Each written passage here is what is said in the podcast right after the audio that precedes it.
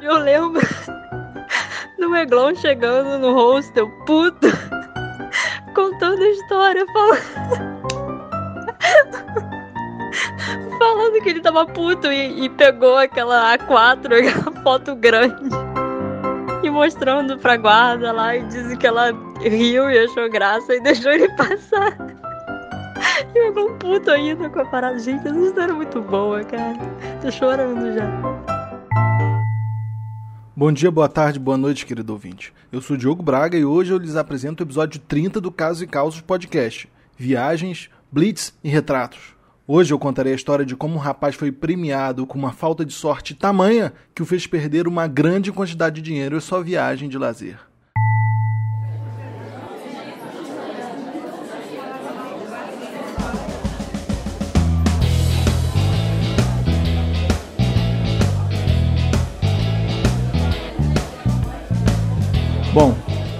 Quando eu estava cursando a minha graduação, eu fiz uma viagem para a Europa junto com a minha esposa, que naquela época era minha namorada.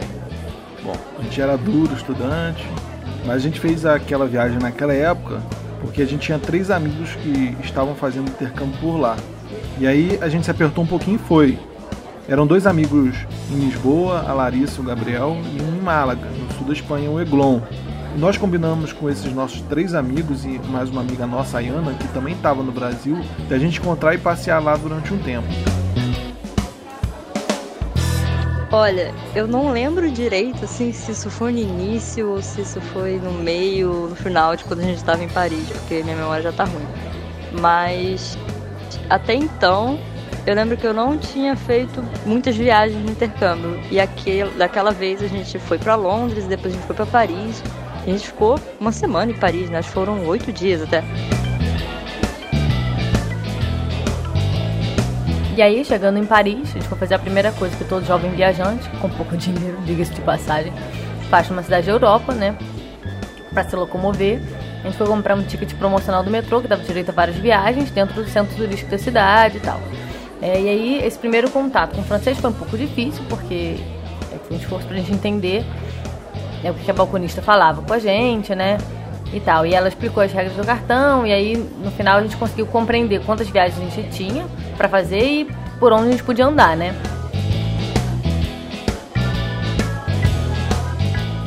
Compramos o ticket do metrô, o passe para não sei quantos dias, né? E aí tinha um espacinho para foto. Só que ninguém botou a foto. Até então ninguém nem se falou sobre isso. Na verdade, eu e Samara colocamos a foto sim, fomos os únicos a colocar. E colocamos a foto no ticket por um simples motivo. Tava escrito, gente, que tinha que pôr uma foto. E eu pensei, vou guardar de recordação mesmo, vou pôr uma foto. Não foi por mal, tipo, não imaginei que eu fosse ser parada por ser multada, óbvio, né? Foi só, tipo, eu tenho a foto aqui, vou colar a foto, vou colocar. E foi isso que eu fiz. Dizem que eu sou mesmo uma pessoa muito responsável, né? Sou uma pessoa precavida. Então, Assim a gente continua naquele ritmo frenético que só o turista brasileiro consegue, consegue fazer nas suas viagens. Passamos uns três dias andando quilômetros e quilômetros, pegando metrô para um lado, para o outro, comendo e estocando o cheeseburger do McDonald's de um euro, para economizar o suado dinheiro escasso de estudante e para poder aproveitar em outras coisas. Mas enfim, a gente estava ali tentando aproveitar tudo no máximo, sempre em albergue, e, chegar, e a gente chegava no, nos albergues bem à noite. E aí ficamos naquele ritmo mais de uma semana. E foi aí que eu cismei que eu queria ir na Bastilha. E aí um dia é, tava chovendo e a pessoa acordou muito cedo para ir ver a Bastilha. E eu não quis acordar.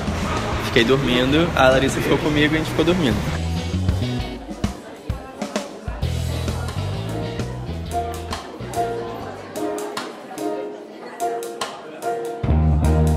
E aí, não sei, eu sei que no dia a gente estava cansado. Tipo, eu e o Gabriel, a gente não quis ir. Eu não lembro se a gente decidiu antes, se a gente decidiu no dia de manhã e a gente ficou dormindo.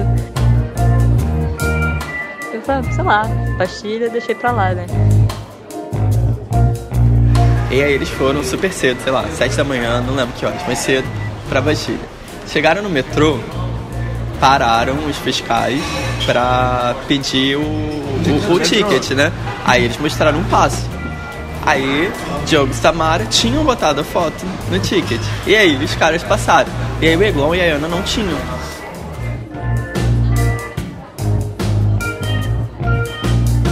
Três policiais nos pararam. Eles estavam fazendo uma espécie de blitz de pedestre e aparentemente checando a documentação das pessoas. Um guarda me parou, eu e a Samara, e o outro parou Eglon e a Ayana. Aí ele parou a gente, pediu para ver nossa passagem de metrô e a gente mostrou os cartões, né, dos tickets do metrô que a gente tinha comprado na chegada de Paris. E o guarda falou que estava tudo ok e liberou a gente, mandou seguir. Depois que eu fiquei sabendo que o Eglon e a Ayana tinham sido multados em 25 euros cada por não ter colocado a fotinho 3x4 no ticket do metrô. Aí eles foram e multaram eles em 25 euros, né? 25 euros cada um. Que é muito dinheiro. É mesmo? É muito dinheiro. É mesmo. E pra gente, tipo assim, era mais que a diária do, do hostel. É. Era tipo duas diárias. Foi uma sábia decisão a gente não ter ido, né? Porque eu ia ter que gastar esse dinheiro também, porque a gente não colocou a tal da fotinho na, na carteirinha. Pô, sei lá, se a gente já tava um tempo lá, a gente rodou. Eu não lembro se a gente botou foto depois também, eu e o Gabriel. Sei que a gente poderia ter sido multado, né? Só que eu tentei, detalhe também, tentei voltar pra conversar pra entender o que tava acontecendo, né? Porque eu não tava entendendo o que tava acontecendo, porque, sei lá, não sabia que era foto, sei lá, na hora não me liguei nisso. E tentar falar com os caras, tipo, não dava, porque também os caras eram mega intransigentes, né? Então, tipo, é, tipo, ah, os turistinhas aí andando sem botar foto na carteira, vamos multar. Vamos multar todo mundo. E ninguém fala francês, né, gente? Que desastre. Desastre. Tá, eu lembro dessa parte que vocês contando que primeiro passou o Diogo e a Samara, né, pelos fiscais lá. E aí eles pararam e como vocês tinham a fotinho um do outro, vocês puderam passar e a Ana e o Eglon chegaram depois e os fiscais foram falar com eles e eu acho que o Eglon falou que ele ficou assim, não, pô, mas a gente tá com eles, do tipo, pô, vocês deixaram eles passarem, então deixa a gente passar também, né? E aí a mulher ficou assim, tipo, não, mas eles têm a foto, sabe? Por que, que eles têm e vocês não? Então ficou um negócio assim mais, tipo, justamente, por que, que vocês não têm a foto, sabe?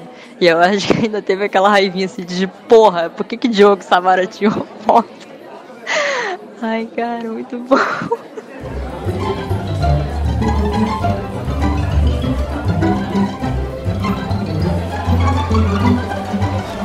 E aí, é, enfim, aí eles foram multados. Aí o que aconteceu? A Ana foi, achou uma foto de quatro, colou, eu não tinha, né? Aí foi, chegaram na Bastilha, ficaram putos. Todos putos porque Aquele dia tava muito nublado e com aquela chuvinha fina, intermitente. E eu tinha, tinha feito todo mundo acordar cedo para ver a Bastilha. Não viram a Bastilha, né? Porque a Bastilha teve a queda da Bastilha, não existe a Bastilha. Pois é, eles não lembravam disso, queriam ver a Bastilha. E aí tinha um obelisco no meio da chuva, ficaram putos, tiraram uma foto e voltaram.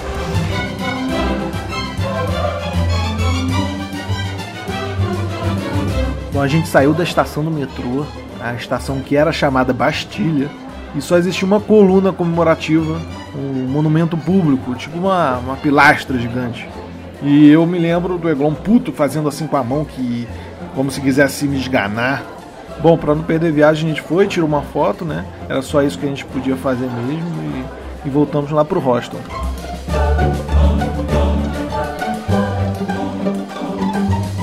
E aí o Eglon foi levar a Ana, que tava dormindo em outro lugar, acho que num, numa casa de uma colega dela, ou no rosto, eu não sei.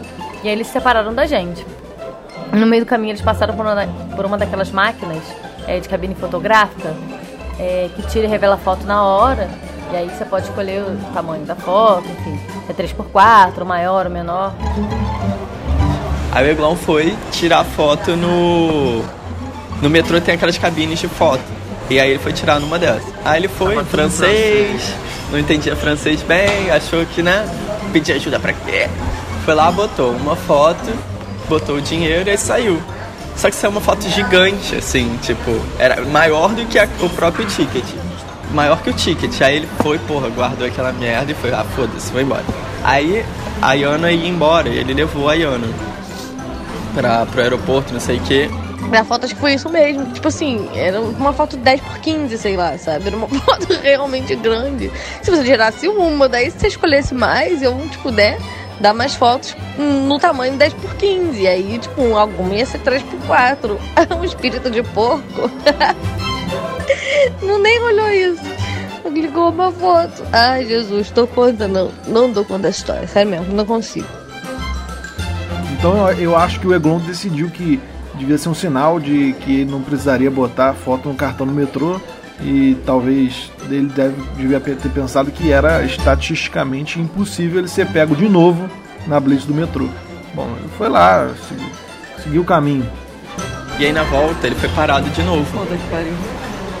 Aí o, o segurança foi e falou, pô, o ticket, não sei o quê. Aí o Eglon foi e falou, não, cara, é, eu tirei uma foto, mas tipo, não tava funcionando. Ele falou, não, mas se você não tem foto, você tem que pagar, não sei o que. Não, mas pô, eu tenho que tirado, não sei o que. Aí o cara, não, você não tem, você tem que pagar. Aí o Glon falou, porra, tá aqui, não sei o que, tirou a foto gigante do bolso. E aí o cara começou a rir da cara dele, chamar outros guardinhas, não sei o que, virou a piada do, do metrô de Paris.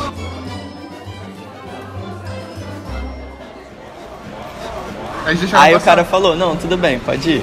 Aí ele não pagou. Lembro do Eglon chegando no hostel, puto, contando a história, falando. Falando que ele tava puto e, e pegou aquela A4, aquela foto grande, e mostrando pra guarda lá e disse que ela riu e achou graça e deixou ele passar. E o Eglon puto ainda com a parada. Gente, essa história é muito boa, cara. Tô chorando já.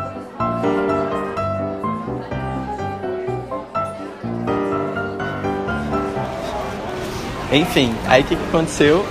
No dia seguinte a gente foi lá na Cinematheque francesa, lá do, do Frank Gehry, pra ver e tal, não sei o que. E lá dentro tava tendo uma exposição do Metrópole, o filme e tal. E aí tinha uma maquininha de tirar foto, aquelas em tirinhas, saíam quatro fotos. E, e a gente falou, ah, Eglon, agora você tira, porque não tem como ser errado, que sai, são quatro fotinhos, três por quatro. Então o tamanho certo vai sair. Bom, nesse momento a gente ficou meio comovido com a irritação e a má sorte do Eglon, né? Bom, aí gente, todo mundo prometeu que iríamos pagar a foto para ele. E foi isso que a gente fez quando encontramos no, no dia seguinte uma, uma nova cabine de foto assim da rua.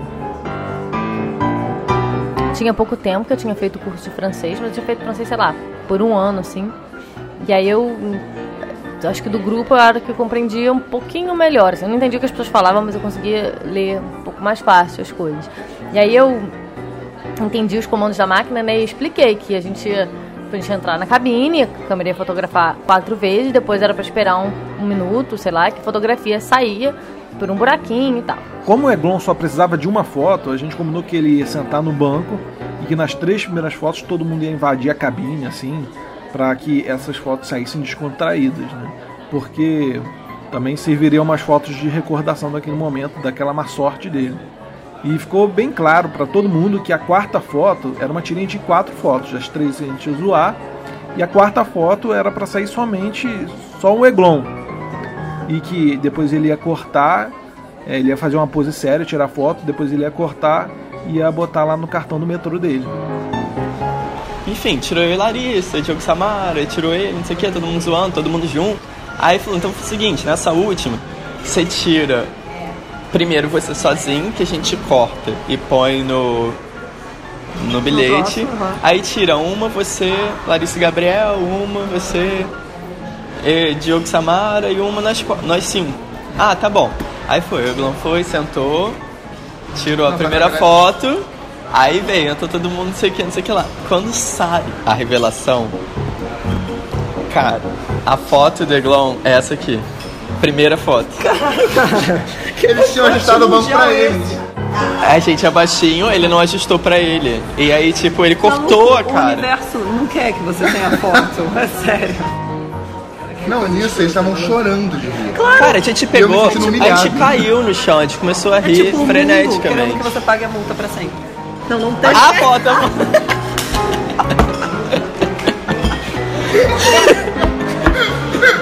Não tem, não pode ter, proibir ter Eglon na foto. Ai, gente, eu tô revivendo esse momento aqui. Eu acho que foi a Samara que pegou a tirinha das quatro fotos na máquina a primeira vez, não foi? E ela pegou aquela porra e começou a rir. Ai, gente, sensacional, sensacional. Não sei como é que o Gabriel consegue contar isso sem, sem rir realmente.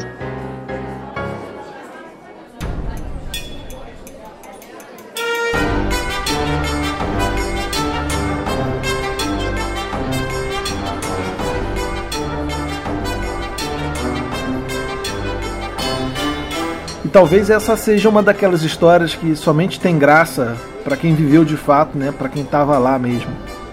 Bom, mas quem nunca contou uma história dessas e achou que ia tirar a gargalhada de todo mundo e, e acabou não tirando? Bom, quem não tem uma história dessas para contar, né?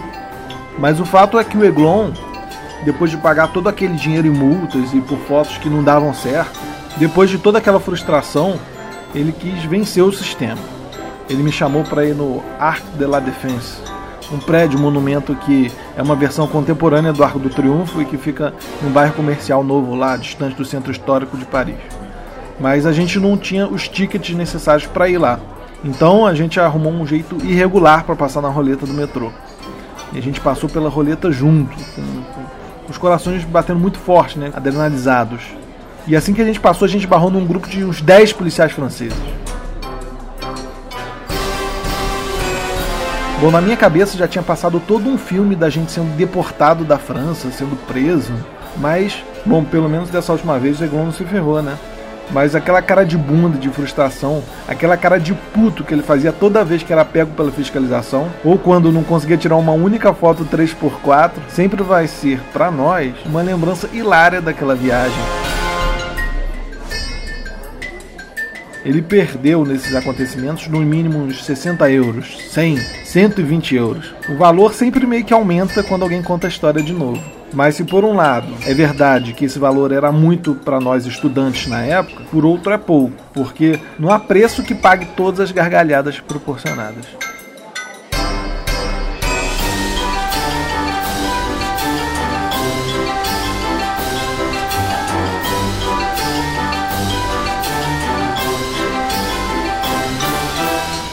Muito obrigado, Eglon.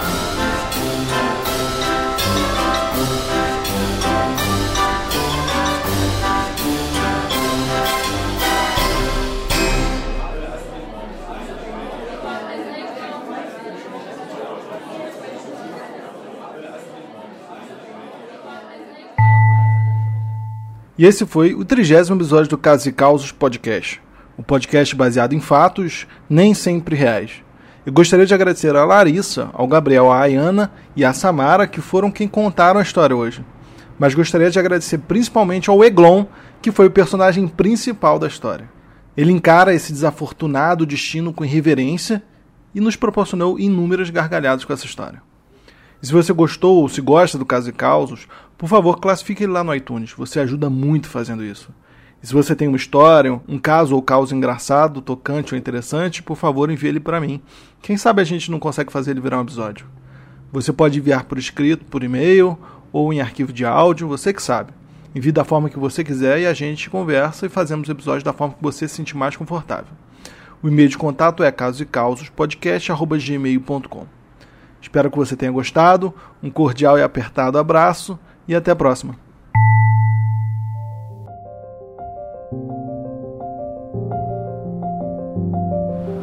Homem forte e forte, um em uma. Aí parava e achava aquilo muito estranho.